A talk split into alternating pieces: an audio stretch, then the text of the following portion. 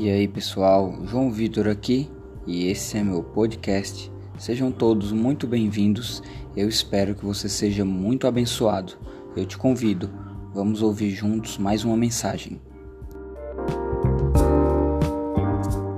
O título da nossa mensagem hoje é Uma Nova Esperança. E o que é esperança para você? Você sabe, você sabe me dizer o que é esperança para você? Você sabe expressar o que é isso? Você sabe expressar assim quando você, se você é, se você tem, se você é uma pessoa que é esperançosa, se é uma pessoa que tem esperança. É, eu tenho uma definição no meu coração e eu espero que isso se encaixe muito com você. Mas esperança para mim nada mais, nada menos é do que ter uma expectativa no futuro. É eu ter uma perspectiva de vida. Faz sentido isso para você? Então vamos lá. Só conseguimos ser gratos se tivermos um motivo. E qual é esse motivo? É esperança, expectativa por algo. Então nós podemos definir esperança como é lembre disso. O que é esperança é eu e você termos uma expectativa no dia por vir, uma expectativa no futuro, é ter perspectivas para o futuro. Então, semana passada, na ministração passada, nós falamos a respeito de dois personagens da Bíblia e eu quero recapitular isso para você. Nós falamos a respeito de Moisés e falamos a respeito de Neemias. Moisés, qual era a expectativa? Qual era a expectativa que Moisés tinha? Qual a perspectiva que Moisés tinha? A expectativa que Moisés tinha, a esperança que ele tinha era na promessa de Deus para o povo hebreu. E qual era a promessa? Era libertar o povo da escravidão do Egito e entrar na terra prometida, Canaã. Beleza? Então vamos lá. E Neemias? Neemias ele tinha esperança em uma promessa também. Ele tinha perspectiva para o futuro. E qual era essa perspectiva? Reconstruir a cidade de seus pais. Trabalhar e conseguir reconstituir Jerusalém porque Neemias ele havia nascido durante no cativeiro na Babilônia e ele queria libertar o seu povo deste cativeiro. Então fechamos essa questão. Então, esperança é nós termos expectativa no futuro. E aí eu pergunto para você, qual a esperança que está te movendo? Quais são suas perspectivas para esse ciclo agora qual nós estamos iniciando? O que você está esperando por esses próximos dias, para os próximos meses, para o segundo semestre? Qual a sua expectativa? Qual a sua promessa? Qual, em que promessa você tem se apegado? Me responda para você mesmo. Permita que essa palavra fale dentro do teu coração. O que é que está ardendo no teu coração nesse momento?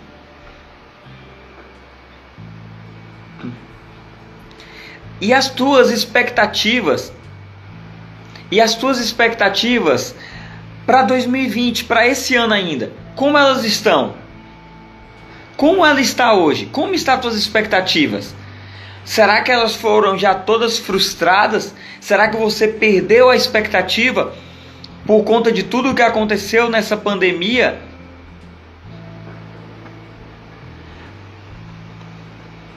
de que maneira a tua expectativa, a tua perspectiva, a tua esperança, ela foi afetada pelo Covid, pela pandemia, por esse cenário?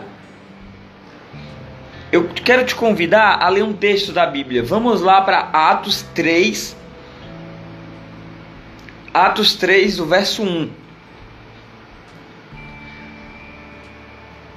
E Pedro e João subiam juntos ao templo, à hora da oração, que era a hora nona, e era trazido um homem que desde o ventre de sua mãe era coxo, a qual todos os dias punham à porta do templo, que chamava Porta Formosa, para pedir esmola aos que entravam, a qual vendo Pedro e João que iam entrando no templo, pediu-lhe que lhe desse esmola. E Pedro, com João, fintando os olhos neles, disse: Olhe para nós. E aí eu vou te entregar a chave para esse milagre agora. No verso 5, diz o seguinte: que ele olhou, mas ele não somente olhou esperando uma esmola, ele olhou com uma expectativa. Ele olhou para ele sabendo que quando que João e Pedro tinha algo a oferecer a eles, a oferecer a ele, a esse homem coxo. E disse Pedro: Não tenho prata nem ouro, mas o que eu tenho, isso te dou. Em nome de Jesus Cristo, o Nazareno, levanta-te e anda. E tomando pela mão direita, o levantou, e logo seus pés e artelhos se firmaram, e saltando, pôs-se de pé e andou, e entrou com eles no templo, andando, saltando e louvando a Deus. E todo o povo viu andar e louvar a Deus. Olhe isso. Se esse homem coxo, ele não tivesse correspondido com expectativa aquilo que os apóstolos, aquilo que os discípulos tinham a entregar a ele, se ele não tivesse posto uma demanda naquilo que aqueles homens de Deus, aquilo que os discípulos de Cristo iriam entregar a eles, dificilmente eles teriam recebido um milagre. Mas o que eu quero te dizer é que eu e você precisamos colocar expectativa, gerar demanda para que nós possamos receber milagre, provisão e bênção de Deus sobre nossas vidas nesses dias.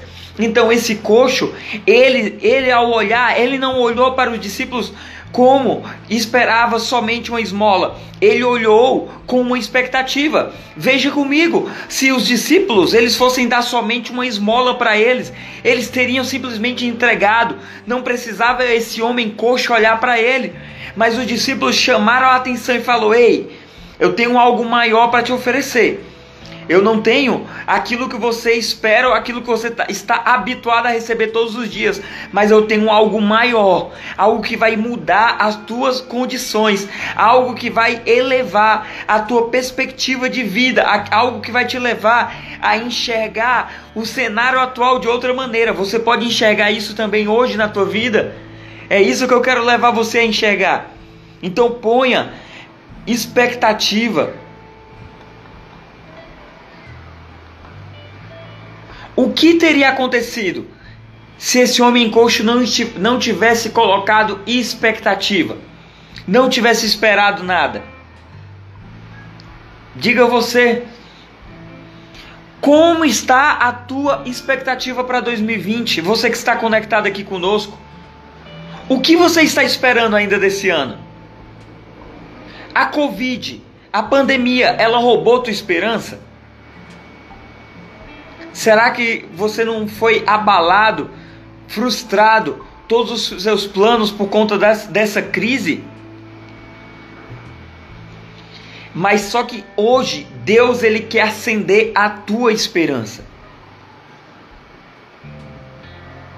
Eu preciso te lembrar que ele é fiel para cumprir todas as promessas dele para a sua vida, com pandemia, sem pandemia, com Covid, sem Covid, com emprego, sem emprego. Ele é capaz de cumprir todas as promessas dele para nossas vidas, para a sua vida. É a esperança que nos coloca em movimento contínuo. É a esperança que gera movimento, movimentação em nossas vidas. Sem expectativa, sem esperança, ninguém consegue continuar, pois não existe motivação. E o que tem te movido nesses dias? O que tem te movido? Eu quero te dar algo que possa que você possa se apegar e que possa ser a base da tua esperança e da tua expectativa, para que você e eu possamos crer, para que nós possamos continuar tendo esperança e motivação para seguir.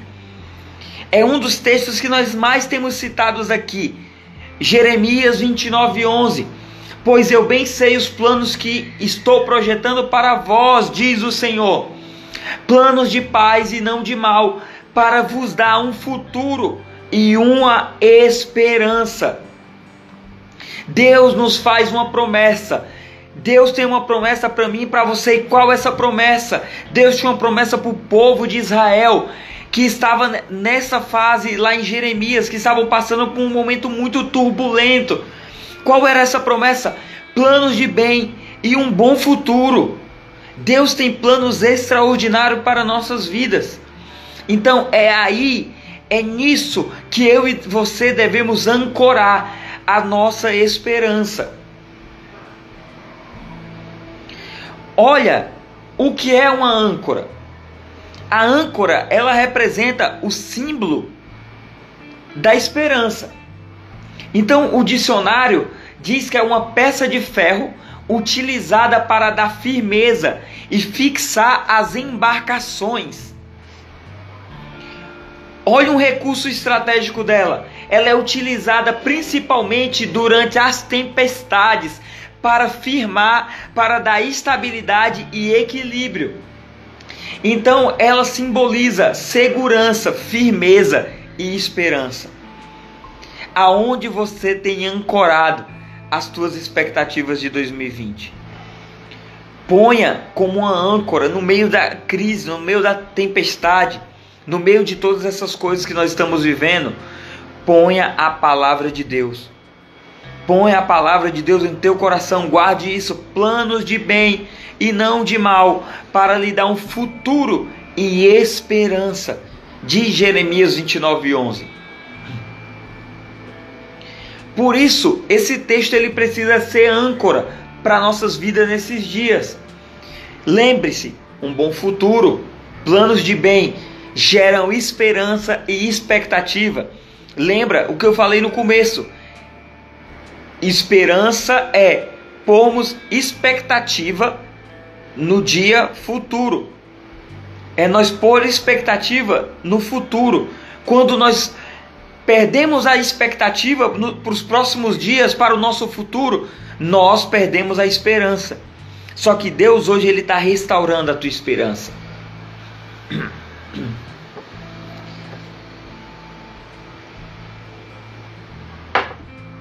Olha o que diz Romanos 5, do verso 3 ao e o 4.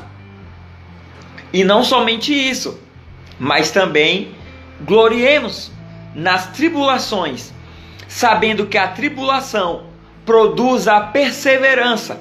Perseverar é a capacidade de continuar, e a perseverança, a experiência de continuarmos, de prosseguirmos fazer, nós nos tornamos experientes. E a experiência a esperança. Então, esse texto ele explica que a esperança se aprende, ela se desenvolve. É um processo desenvolvido dia a dia. Todos os dias a nossa esperança precisa ser trabalhada e desenvolvida. Então, algo que você precisa gravar desse texto, Romanos 5, 3 ao 4. Primeiro, que no meio das dificuldades eu e você precisamos nos alegrar. Você precisa se alegrar nas tribulações. É o desemprego, é a crise econômica, é, é uma enfermidade. Se alegra no meio da tribulação, porque no meio dessa tribulação você vai aprender a desenvolver a capacidade de perseverar. E quando você estiver perseverando tanto, você vai se tornar experiente, você vai adquirir experiência. E a experiência, ela vai te dar esperança. É um ciclo. Esse é o ciclo da esperança. Grave o ciclo da esperança: gratidão, perseverança, experiência e esperança. Se você que está nos assistindo, nos ouvindo, puder repetir, fale isso. Gratidão, perseverança, experiência e esperança. Quando você repete, fica, fica mais fácil de você assimilar e você acaba é, fazendo com que isso se torne verdade em sua vida. Então, esse é o ciclo da esperança. Novamente, gratidão, perseverança, experiência e esperança. Então, se existe o ciclo da esperança, existe o ciclo do vitimismo. E o ciclo do vitimismo é ofensa, revolta e reclamação. A pessoa se ofende, ela se torna uma revoltada e ela começa a reclamar de tudo. Vocês conhecem alguém desse jeito?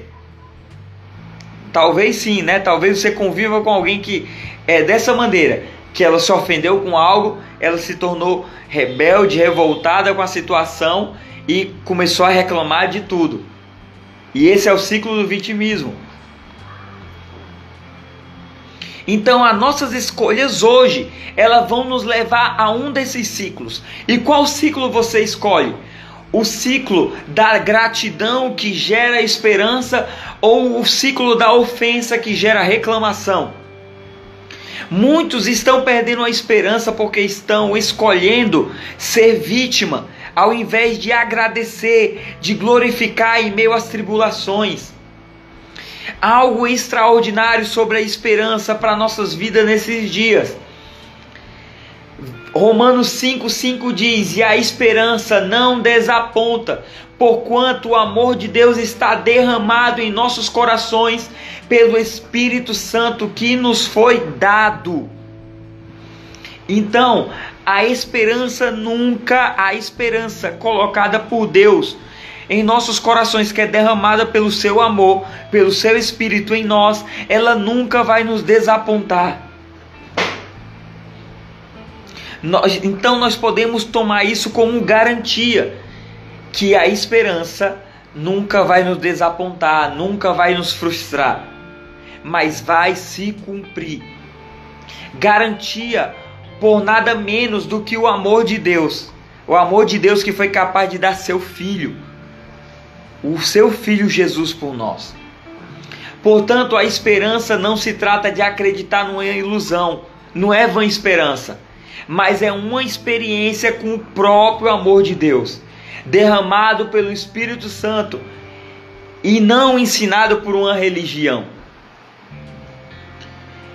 O principal motivo de muitos perderem a esperança é pela falta de uma experiência com o amor de Deus derramado em nossos corações.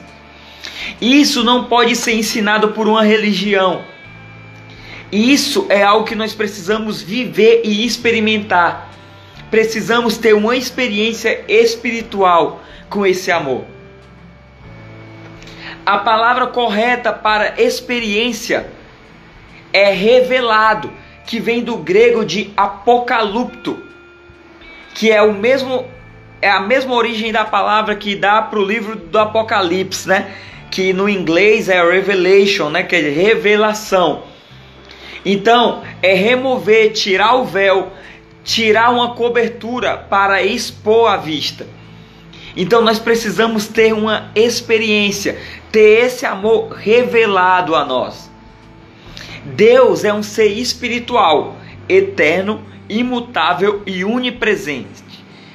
Isso faz parte dos atributos de Deus.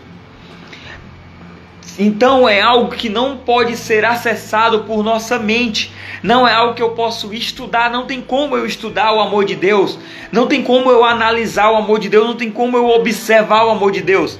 E eu posso falar isso para você com muita propriedade, porque é, eu, eu estudo, eu para quem não sabe, eu estudo, eu sou estudante de teologia, eu estou graduando em teologia, eu já tenho uma formação ministerial em teologia, em teologia pastoral, mas eu estou me tornando um, eu estou bacharelando em teologia.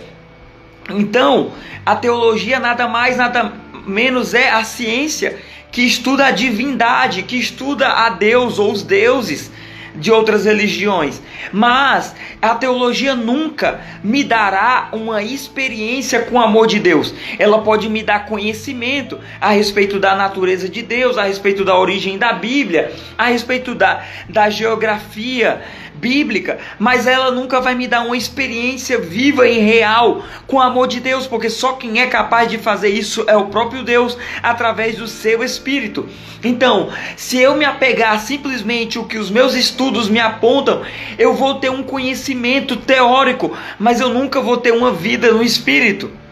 Vocês estão conseguindo me acompanhar nisso? Nós estamos quase concluindo para que nós possamos orar. Mas eu espero que você esteja sendo abençoado por essa palavra. E eu quero ler mais um texto para você. Mateus, capítulo 16, do verso 13 ao verso 17. Vamos ler.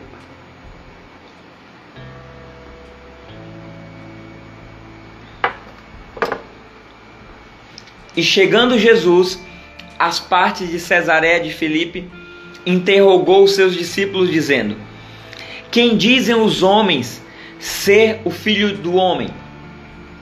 E lhe disseram uns: João o Batista, outros Elias, outros Jeremias, ou um dos profetas. Disse-lhe ele: E vós, quem dizes que eu sou? E Simão Pedro respondeu, respondendo, disse: Tu és o Cristo, o Filho do Deus vivo. E Jesus respondendo, Disse-lhe: Bem-aventurado és tu, Simão Barjonas, porque não te revelou carne nem sangue, mas meu Pai que está nos céus.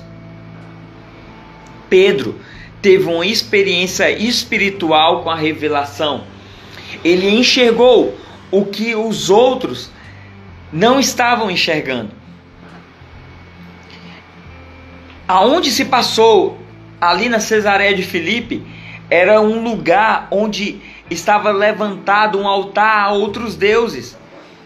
E o que é que Jesus ele diz para Pedro a respeito disso? Então, havia muitas coisas a respeito de Jesus. Uns diziam que ele era João o Batista, outros diziam que era Elias, outros Jeremias, outros viam Jesus simplesmente como um profeta. E até hoje, muitas religiões acreditam que Jesus é simplesmente um profeta. Mas Pedro, Pedro, ele teve uma revelação dada pelo Espírito dizendo que tu és o Cristo, o Filho do Deus vivo. Jesus levou seus discípulos a esse lugar de idolatria, de muitas confusões espirituais, para ensinar a eles que, que muitos não conhecem, mesmo andando com eles, porque estavam confusos. Então, olha o que diz lá no verso 18. Pois também eu te digo que tu és Pedro, e sobre essa rocha edificarei a minha igreja, e as portas do Hades não prevalecerão contra ela. Dar-te-ei a chave do reino do céu. O que ligares, pois, na terra será ligado nos céus, e o que desligares na terra será desligado nos céus. O que Jesus estava dizendo para os discípulos, especificamente para Pedro. Pedro, essa revelação que você teve, ela vai ser a base da igreja que eu vou fundamentar. Isso vai ser o fundamento da minha igreja, da igreja verdadeira. Isso vai ser o fundamento dos meus filhos, daqueles que me servem. Qual é esse fundamento? Que Jesus, ele não é simplesmente um profeta, ele foi profeta Jesus, ele não era simplesmente é, um Deus qualquer como aqueles, aqueles homens estavam habituados a adorar outros deuses. Não, Jesus era Deus, mas ele era o filho do Deus Todo-Poderoso, do Deus Criador do universo. E sobre essa revelação, sobre esse fundamento, ele estabeleceu as nossas vidas até hoje. Nós acreditamos num Deus que é vivo.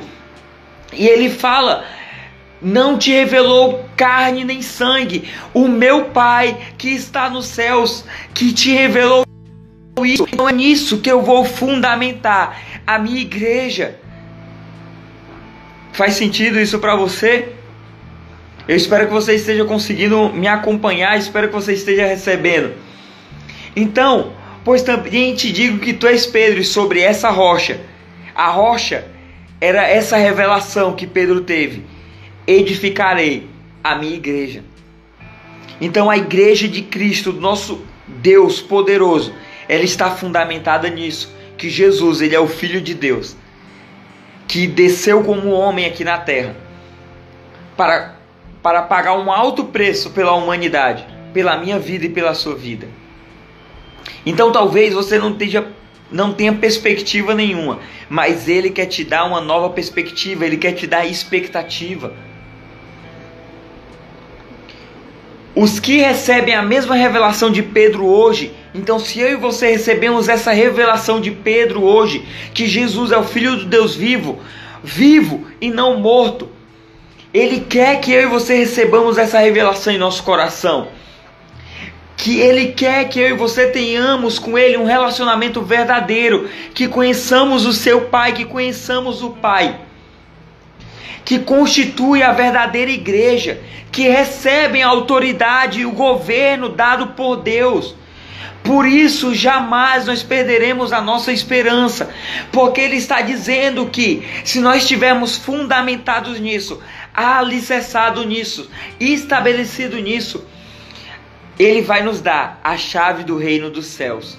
E o que nós ligarmos na terra será ligado nos céus, e o que desligares na terra será desligado nos céus. Então quero concluir para você antes de orarmos.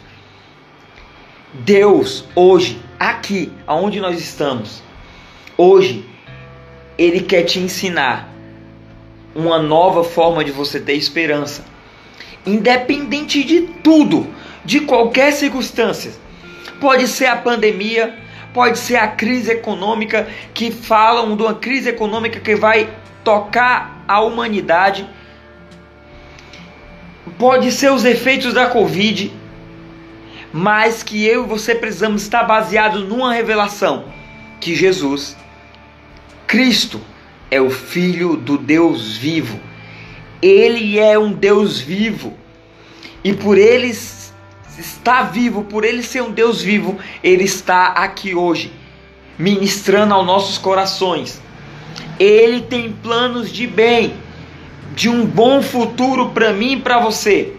Ele é fiel para cumprir as promessas que te fez no início do ano, das promessas que ele fez desde o início, desde o ventre da tua mãe desde o ventre da sua mãe, das promessas que ele deu para você algumas semanas atrás, com ou sem pandemia, com ou sem crise econômica, com ou sem Covid, Ele é Deus para cumprir todas as promessas para nós. E é isso que eu quero que fique no teu coração hoje. E eu não sei se você recebe isso, mas se você recebe isso, eu quero orar primeiramente para que Ele possa nos dar e nos levar a um outro prisma, a um lugar onde nós possamos ter uma outra visão, uma outra perspectiva, que Ele é o Cristo, Filho do Deus vivo.